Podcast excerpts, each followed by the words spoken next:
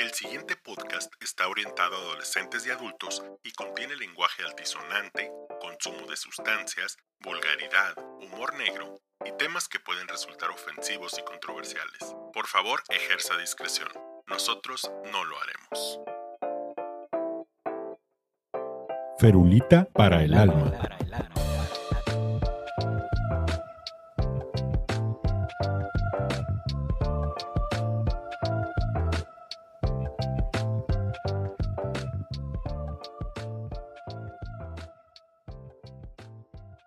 Tal, Jorge? ¿Cómo estás? Muy bien, Axel. Gracias. ¿Y tú? También me da mucho gusto que estés bien. Espero que nuestros escuchas se encuentren igual de bien o mejor, especialmente porque el tema que vamos a tocar hoy es bastante álgido. Es una nubecita negra pasando por Ferulita para el alma.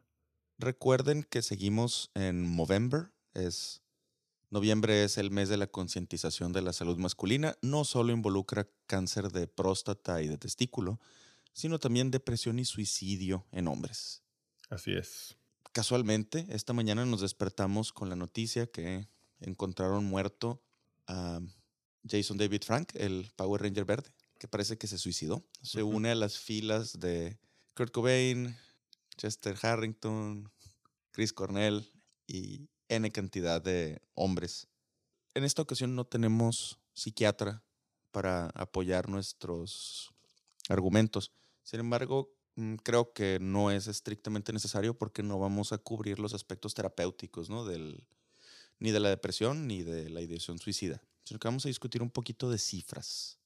¿Cómo crees que andamos para este año? Supongo que muy mal. Y lo supongo porque venimos de dos años de la rechingada, que no le hicieron bien a nadie. Supongo que seguimos mal. Sí, estamos peor.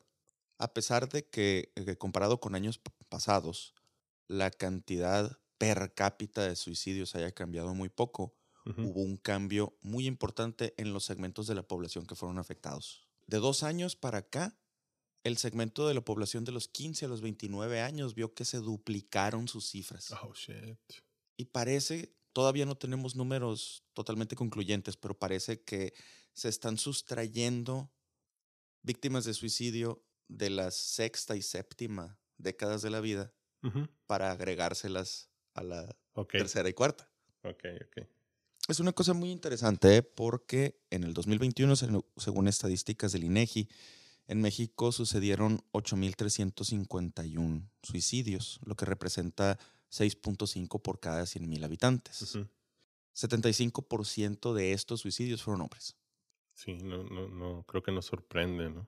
Siempre andamos por ahí. Sí, y la estadística más o menos se invierte. En intentos de suicidio son cuatro veces más las mujeres que los hombres, pero en suicidios exitosos somos cuatro veces más los hombres. Que las mujeres. Eso no lo sabía. La vasta mayoría, que representa prácticamente 85% de los suicidios en hombres, se dan por ahorcamiento y sofocación. Y menos del 5% se dan por lesión por arma de fuego. Que es el cliché. Que es el cliché que, que se vuela en la tapa de los sesos. Eso sucede con mayor frecuencia en Estados Unidos. El acceso a las armas. de hecho, la aportación per cápita es ridículamente alta, ¿verdad? Aquí, aquí si ves una pistola, eh, o, es un policía o es todo lo contrario. O son las dos. Ajá. Porque sí, en el, en la arca abierta, el santo peca. Así es. El, lo que a mí me parece realmente eh, llamativo, pues es que cómo las estadísticas están sesgadas hacia el género masculino, de cómo el 70% de las personas sin hogar son hombres, de cómo representamos del 75 al 78% de los suicidios, de cómo el, del 68 al 70% de, los, de las personas en un cerezo son hombres. Ajá. Y de cómo, al menos en México, los hombres recibimos sentencias en por más o menos en promedio 6.8 por veces más severas por los mismos crímenes que las mujeres. Bueno, también ganamos más por hacer el mismo trabajo, ¿no? Sí, sí, sí, sí, unas por otras. Pero vemos cómo el panorama se pone muy sombrío para las personas sí, con claro. suicida, ¿verdad? Claro, claro, horrible. E igual para las personas con depresión, que sería lo siguiente que vamos a discutir, o sea, cómo, cómo identificamos al, al paciente deprimido. Si estás escuchando este podcast, seas hombre, mujer o lo que tú quieras, muy probablemente tengas cierto nivel de conciencia, cierto nivel de introspección. Porque admitámoslo, ¿verdad? Simplemente el hecho de escuchar podcasts ya te pone, te encasilla en un cierto nivel socioeconómico, en un cierto... Totalmente, cultural. totalmente. Más si estás buscando podcasts de ayuda, que la intención no era que este podcast se volviera un podcast de ayuda y sin embargo aparecemos listados como tal. Ah, bueno. Ajá, Hay que escribir un libro entonces. sí. Yo hubiera- me hubiera sentido halagado si las estadísticas nos arrojaran filosofía o humanidades, pero bueno, Autoayuda. autoayuda, enos ahí. Eso es lo que somos a fin de cuentas. En psiquiatría está la Biblia del psiquiatra, que es el DSM. Sí. Van cinco ediciones. La más reciente eh, actualizó un poquito los criterios para ser diagnosticado con depresión. Ajá. Las actualizaciones obedecen más en el, en el aspecto depresivo, obedecen más a asuntos de semántica que asuntos de estadística o terapéutica. ¿no? Ah, ¿A qué te refieres con eso? Nomás le quitaron palabras redundantes. Ok. Esa fue la, la actualización, así es que no ha cambiado. Para que nosotros eh, podamos llegar al diagnóstico de un trastorno depresivo mayor, la persona debe de presentar cinco o más de los siguientes síntomas, que son, primero, un estado de ánimo depresivo. ¿sí? Que sea la mayor parte del día, la mayor parte de los días. ¿Ok? Ok. El, esa fue una de las cosas que le quitaron en el DSM-5. Le quitaron la mayor parte de los días y le dejaron nada más del día porque era Porque, redundante. Ajá, sí, Ajá. ajá. Nada más en niños y adolescentes existe la distinción de que ellos pueden manifestarse irritables más que otra cosa, ¿no? Ajá. Ok. Que haya anedonia, esto es una disminución muy notable del interés por las actividades que antes nos provocaban placer o una disminución muy notable en el placer que nos generan las, las actividades, ¿no? Quienes trabajamos en el ámbito quirúrgico solemos sentirnos muy orgullosos de nuestros resultados, por poner un ejemplo y eso de repente deja de pasar. Que haya una pérdida de peso, y estamos hablando para que importe que sea del 5% del peso corporal en un mes. Ok. Sí, si pesabas 100 kilos sin ponerte a dieta, sin hacer un esfuerzo consciente, bajaste 5 en un mes, aguas. ¿no? Hay una enfermedad. Ujú. Que haya alteraciones en el ciclo sueño-vigilia. O estás todo el día dormido, estás toda la noche despierto, viceversa, cosa que no tenías antes.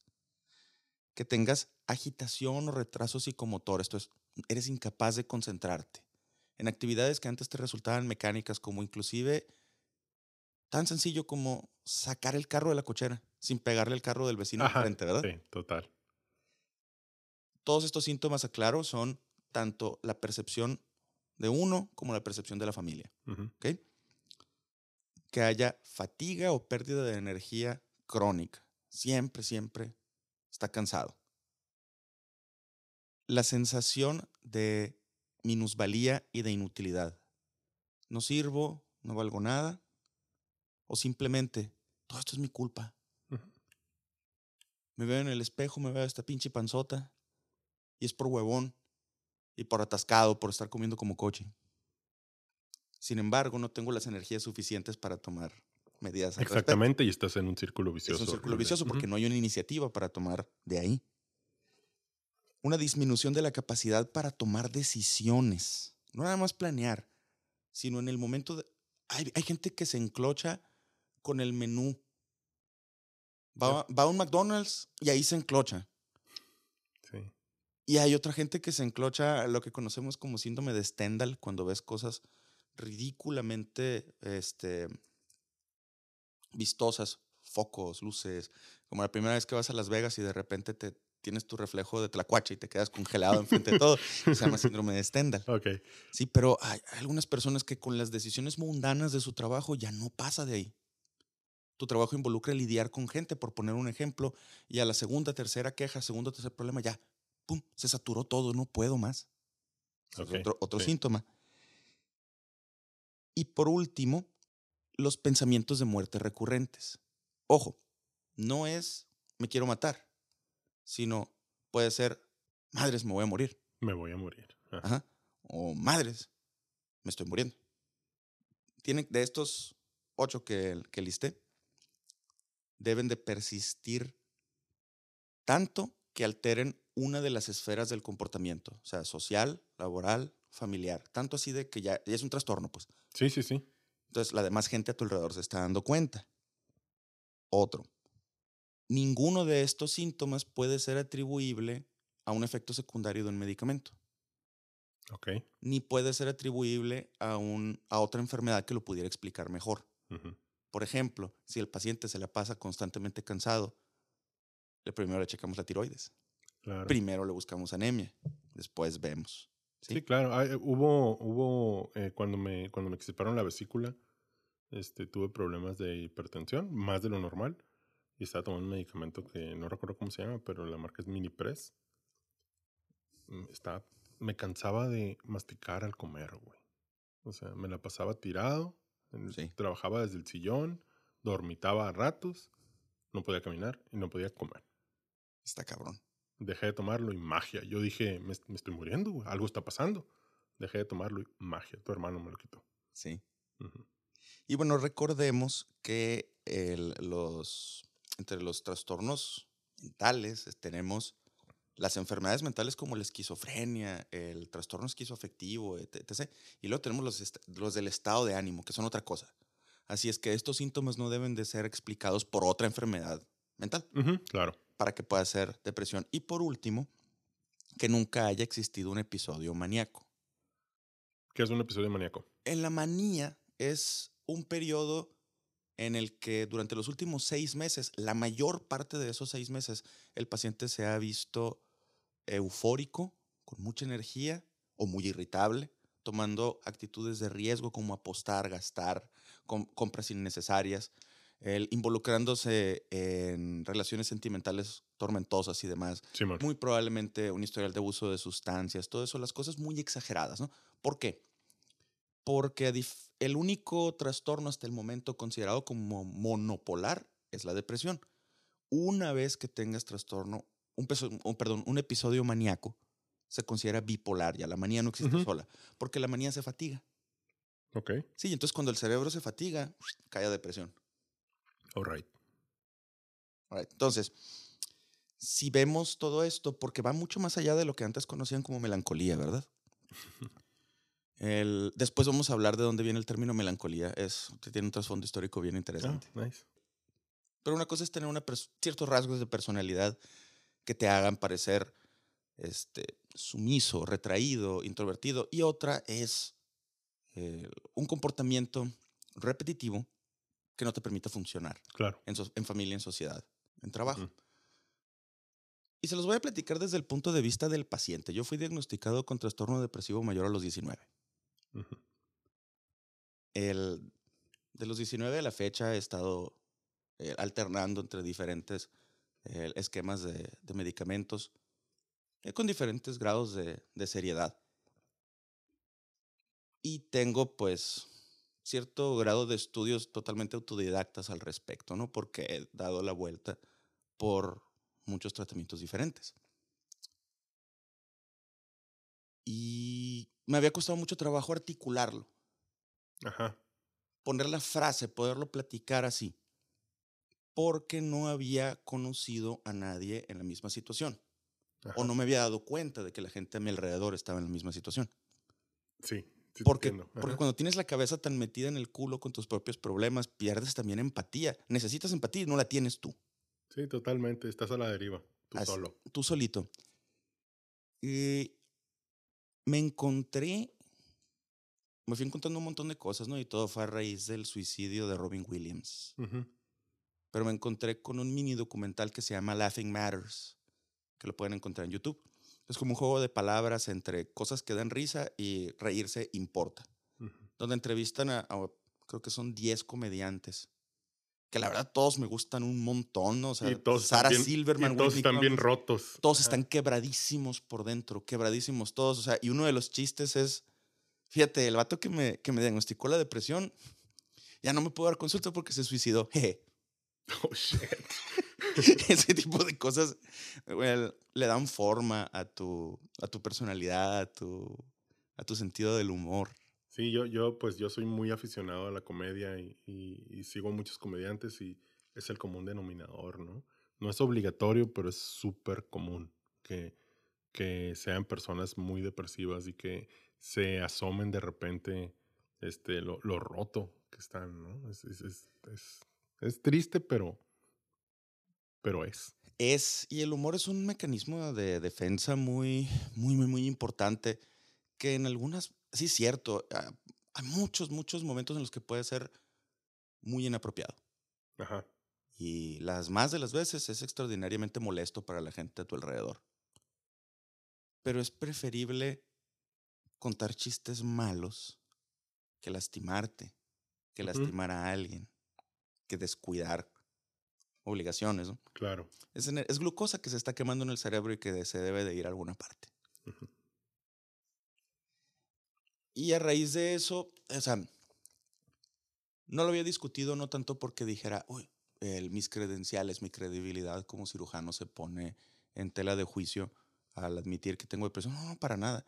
Simplemente no encontraba las frases para poder abordar esto. Y ahora que estamos en el mes de la prevención del suicidio y, de, y del tratamiento de la depresión, pues vamos a tratarlo abiertamente como cualquier otra enfermedad. Claro, claro, exactamente. Primero, el, si ustedes tienen un familiar que sospechen está depresivo o, es, o se le acaba de hacer el diagnóstico, una de las cosas más pendejas que pueden hacer es llegar y decirle, no tienes derecho a estar triste, mira lo chingona que es tu vida. Por favor, no hagan eso nunca. Sí, porque eso demuestra una irresponsabilidad afectiva como no tienen idea. Probablemente lo hagan con las mejores intenciones detrás, con los mejores sentimientos, pero es como llegar con un asmático y decirle, no es posible que te estés ahogando habiendo tanto oxígeno en el aire. Entonces el problema no es el ambiente, el problema es uno y cómo lo, cómo lo recibe. ¿sí? Pero debemos de tener esa misma responsabilidad afectiva con nosotros mismos y darnos cuenta que cuando las cosas no están avanzando, vamos a buscar cómo, vamos a buscar cómo hacerlo avanzar y no nos vamos a estofar en nuestros propios jugos de negatividad y de bilis. Porque no va a salir absolutamente nada bueno de eso. Y de nuevo el círculo vicioso, ¿no? Ahí te estás, te estás cocinando en tus propios jugos. Pero hace falta también. em, yo no estoy diagnosticado con, con ningún eh, síndrome depresivo ni nada de esto. Porque en mi familia no existía la cultura de, de tratar médicamente estas situaciones. Yo, o sea, hasta mis. Hace poco nunca fui a un psicólogo o a un psiquiatra. Eh, pero, pero obviamente eh, ahora, desde mi, a mis 44, mirando hacia atrás, reconozco un chingo de síntomas depresivos, ¿no? Entonces, considerando eso, este, sé que hay, eh, hay que lograr cierto autoentendimiento, cierta conciencia de uno mismo para... es- yo siento que es como mirarte de un- desde un lado, de lejitos, y decir, estoy teniendo un episodio depresivo.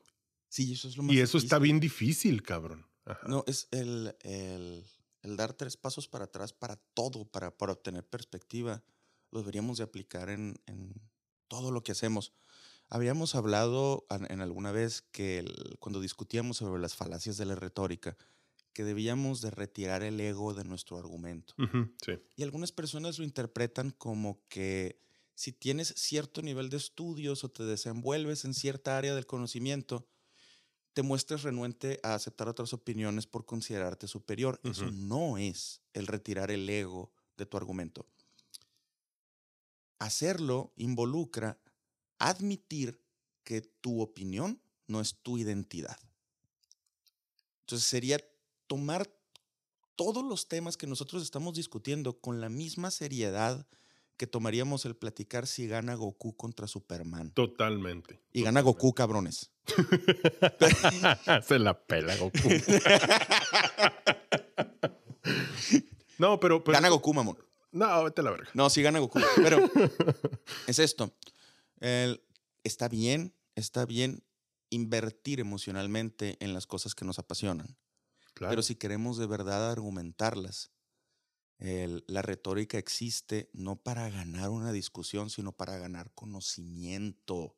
Totalmente, totalmente. No puede ser tu, no debería ser tu identidad. El que, el que le vayas a los naranjeros no debería ser tu identidad, porque entonces el que le va a los tomateros o a los cañeros es tu enemigo, porque, porque eso sucede.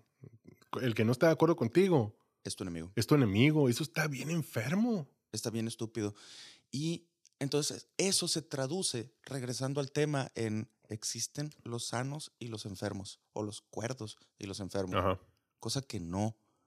Cosa que existimos diferentes niveles de tristeza, pero la tristeza ahí está.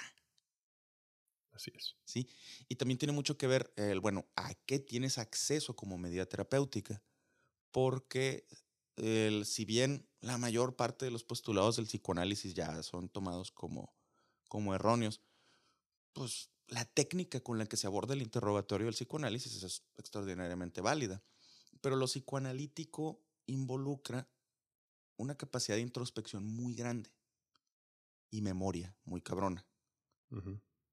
Y empezando con el hecho de que tú no te puedes acordar de nada para lo que tu cerebro no tuviera una palabra para identificarlo. Claro, claro. Entonces, tu, tu recuerdo más viejo de cuando tú estabas niño es la primera vez que relacionaste una palabra con un concepto. Antes de eso no te vas a Sí, acordar. cognitivamente no, no carecía de sentido todo antes Así de es. Entonces, si tienes una persona que padeció de malnutrición durante la infancia, que fue el que fue víctima de negligencia simplemente porque nadie le ponía atención, nadie le dirigía la palabra, solo estaba frente a la televisión, si es que tenía, al menos en nuestro rango de edad, no, Mm. no todos teníamos televisión de chiquitos. El que empezó la escuela eh, dos o tres años después. No van a ser el mismo candidato al- a un abordaje psicoanalítico, igual como algunos se van a prestar a cognitivo-conductual y otros se van a prestar a emotivo-conductual y demás. Lo que sí creo que es muy, muy, muy importante subrayar es que el identificar el problema, pues es, es lo, el- el cardinal, ¿no? Es el factor cardinal. Como decían en las caricaturas de G.I. Joe, saber es la mitad de la batalla. La otra mitad son láseres rojos y láseres verdes. ¿no? Pero. Bueno, disociar el ego de la opinión. Aquí sería, ok, habla de ti en segunda persona. Es la, la, yo creo, el beneficio más grande de escribir un diario. Escribir un diario es una herramienta vital para los que somos depresivos. Ok. Eh, no, no lo había considerado así, fíjate. Y yo toda mi vida he intentado escribir un diario y nunca lo he logrado. Fíjate que esto, el- yo ya sabes que soy súper fanático de los clásicos, ¿no? Y sobre todo de Marcos Aurelio César, Sí, man. el que se ficcionalizó en, en este Gladiador. Ajá. Ok. Marcos Aurelio es considerado el último de los cuatro emperadores buenos. Y fueron así, los cuatro emperadores buenos los, recu- los recuerdan así porque fueron los que no tuvieron excesos y abusos sobre la población. Sí. El- a Marcos Aurelio le tocó el crecer en el pleno apogeo del, el- de la venida de la cristiandad. Y él dejó su diario. El diario sobrevive simplemente porque las esculturas de Marcos Aurelio Ajá. coincidían con la descripción de San Pedro que tenían los primeros cristianos. Y por eso no las, no las rompieron. Y por eso no lo quemaron. Wow. La mayor parte de los trabajos de la época clásica los perdimos por eso. Y las meditaciones no estaban, no, no, no fueron escritas con la intención de que alguien las leyera, pero son un ejercicio de introspección ridículamente bueno. Y él hablaba a sí mismo en segunda persona y ponía en su diario, hoy la cagaste. ¿Y sabes por qué la cagaste? Porque no abriste los ojos. Hoy te dejaste llevar por tus pasiones. Qué interesante. así es. Entonces, cuando tú te sientes de la rechingada, haces una hojita y describes a otra persona, disocias tu ego de esa opinión. Parecería casi algo tan, tan vago como programación neurolingüística, que ya sabemos que es una mamada, pero la semántica tiene mucha importancia en cómo abordas esto. Escribe cómo te sientes hoy, pero dirígeselo a otro cabrón. En- le, estás dando, le estás dando tú consejos a tu amigo, a tu hermano, a tu hermano menor si quieres. Sí, sí, y, y- y- y qué mejor persona para, para ser compasivo, eh, empático. Que con tu hermano tú- menor. Sí, exactamente, que con... Ajá. Después de unos días, tómalo, léelo y pregúntate qué le aconsejarías a esa persona a la que fueron dirigidos. Y si después de hacer este ejercicio te quedas sin la respuesta, busca ayuda, cabrón. Totalmente. Hay decenas de personas involucradas en la salud mental. Y digo, si te tienes que poner insulina porque no la produces cuando eres diabético, ¿por qué sería diferente tomar inhibidores de recaptura de serotonina cuando te hace falta serotonina? Totalmente. Mejor ejemplo no hay. Ajá. Así es. Si bien, si bien la mente es etérea, es incorpórea, está contenida en un órgano de aproximadamente 1300 miligramos, 1300 gramos, perdón, de manteca y agua que conduce electricidad. ¿Sí? Somos un fantasma que conduce un, un robot de carne a través de un glóbulo de grasa. Te, te pusiste bien rola de caifanes, cabrón. Más. Pero así como podemos- Totalmente, así no, como sí, les sí. estoy ah, aconsejando, vamos a ver los problemas en segunda persona. Vamos a ver el cuerpo también en segunda persona. Ese está bien interesante. Eso sí lo he, lo he empezado a, a aplicar. Lo de, lo de ver tu cuerpo como un vehículo, ¿no? Que, Así es. que eso es. Ajá. Porque eso es. Porque, pues, si vieron WandaVision, fue, debe de haber sido para muchos el primer acercamiento a la teoría del barco de Teseo. Yo no vi WandaVision. Es- pero espero que alguien se ponga a buscar en la Wikipedia la- el, el barco de Teseo. Ahora, otra cosa que considero muy importante, muy, muy, muy importante. El, por favor, disocien la religión del abordaje al, al diagnóstico y al tratamiento de los problemas del estado de ánimo. Una cosa que a mí me molesta mucho de Alcohólicos Anónimos, si bien es innegable su aportación social, es que los 12 pasos, primeritito, involucra no tengo el control y se lo voy a ceder a alguien más. Y eso inmediatamente los vuelve las víctimas ideales de depredadores como life coaches.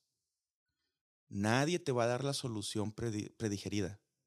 Eres una persona única, con tu propia manera de pensamiento. Te parecerás a algunas personas, pero eres- no eres idéntico a todos. Si todos fuéramos idénticos, habría una sola pastilla para todos. Aquí se trata, dale, como hablábamos en un podcast pasado, de destruir el templo mayor de Teotihuacán y usar las piedras para hacer la nueva basílica. Vamos a tomar todo lo que creías que conocías de ti, desmenuzarlo y armar un nuevo tú.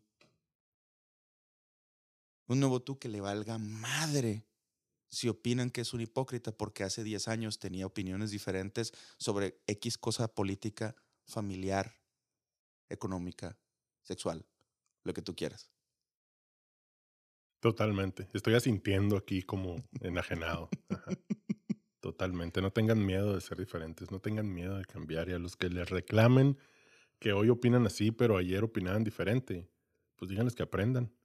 Exactamente, porque la mera verdad, si yo platicara con mis amigos de los mismos temas de hace 10 años, reprobamos como seres humanos. Totalmente. Pues bueno, eh, este fue el episodio de hoy. Muchas gracias por estar de nuevo acompañándonos en su podcast de autoayuda favorito, Perolita para el alma.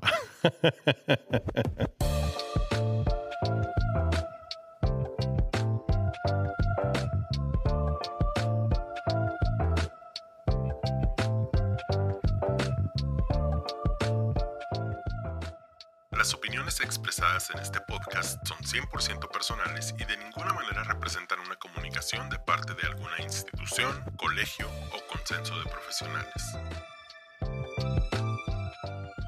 Dr. Jorge Cardosa Encinas es médico cirujano graduado de la Universidad Autónoma de Baja California, cirujano ortopedista graduado de la Universidad Autónoma de San Luis Potosí, con entrenamiento en cirugía de reconstrucción articular por el Instituto Nacional de Rehabilitación y entrenamiento en cirugía de columna por el Centro Hospitalario DAX Costa de Plata en Francia. También tiene maestría en administración hospitalaria y experiencia vivencial extensa en el área. El Alma es producido y editado por Axel Valdés en Hermosillo, México. El tema musical es cortesía de Quetzal.